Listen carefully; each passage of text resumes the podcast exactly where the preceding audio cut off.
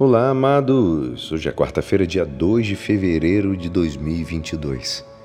E hoje, nessa data tão especial da apresentação do Senhor, quero também deixar aqui minha lembrança que hoje seria aniversário do meu pai, que se foi há dois anos atrás, quase dois anos atrás, mas aqui fica a minha, a minha saudade, a minha oração.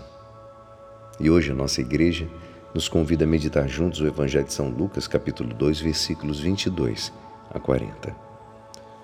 Quando se completaram os dias para a purificação da mãe e do filho, conforme a lei de Moisés, Maria e José levaram Jesus a Jerusalém, a fim de apresentá-lo ao Senhor, conforme está escrito na lei do Senhor. Todo primogênito do sexo masculino deve ser consagrado ao Senhor foram também oferecer o sacrifício um par de rolas ou dois pombinhos, como está ordenado na lei do Senhor. Em Jerusalém havia um homem chamado Simeão, o qual era justo e piedoso e esperava a consolação do povo de Israel. O Espírito Santo estava com ele e lhe havia anunciado que não morreria antes de ver o Messias, que vem do Senhor. Movido pelo Espírito, Simeão veio ao templo quando os pais trouxeram o menino Jesus para cumprir o que a lei ordenava. Simeão tomou o menino nos braços e bendisse a Deus.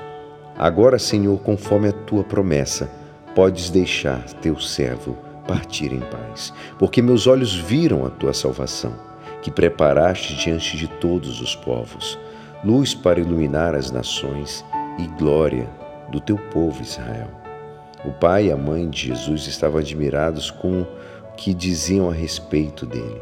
Simeão os abençoou e disse a Maria, a mãe de Jesus: Este menino vai ser causa tanto de queda como de reerguimento para muitos em Israel.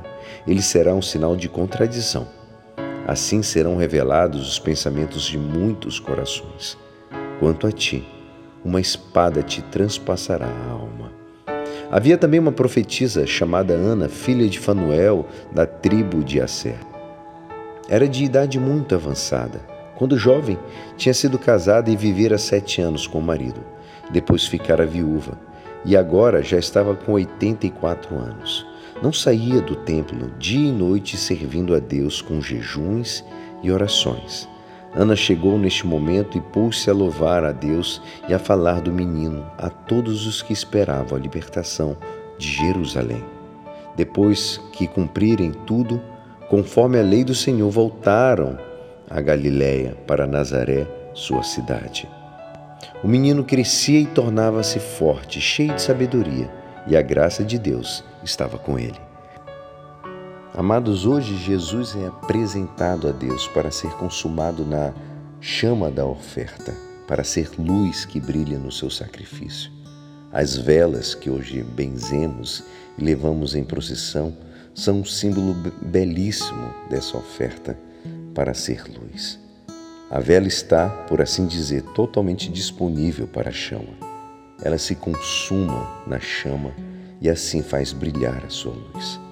A vela é luz na medida que se oferece à chama. Nesse sentido, a vida de Cristo é luz. Ele está totalmente disponível para o fogo do amor. O amor no qual Jesus se consome vem do Pai e é amor do Pai e do Filho. Jesus se oferece e se consuma totalmente nesse fogo do amor. Assim, a humanidade que ele assumiu na encarnação se transforma em luz e em glória na oferta sacrificial. Em todos os momentos da vida de Jesus, Jesus ofereceu a vida em sacrifício de amor e nesse fogo ele fez brilhar essa luz. Assim, Jesus se torna luz do mundo no sacrifício da cruz. É neste momento que a luz é posta no candeeiro para iluminar todo esse mundão.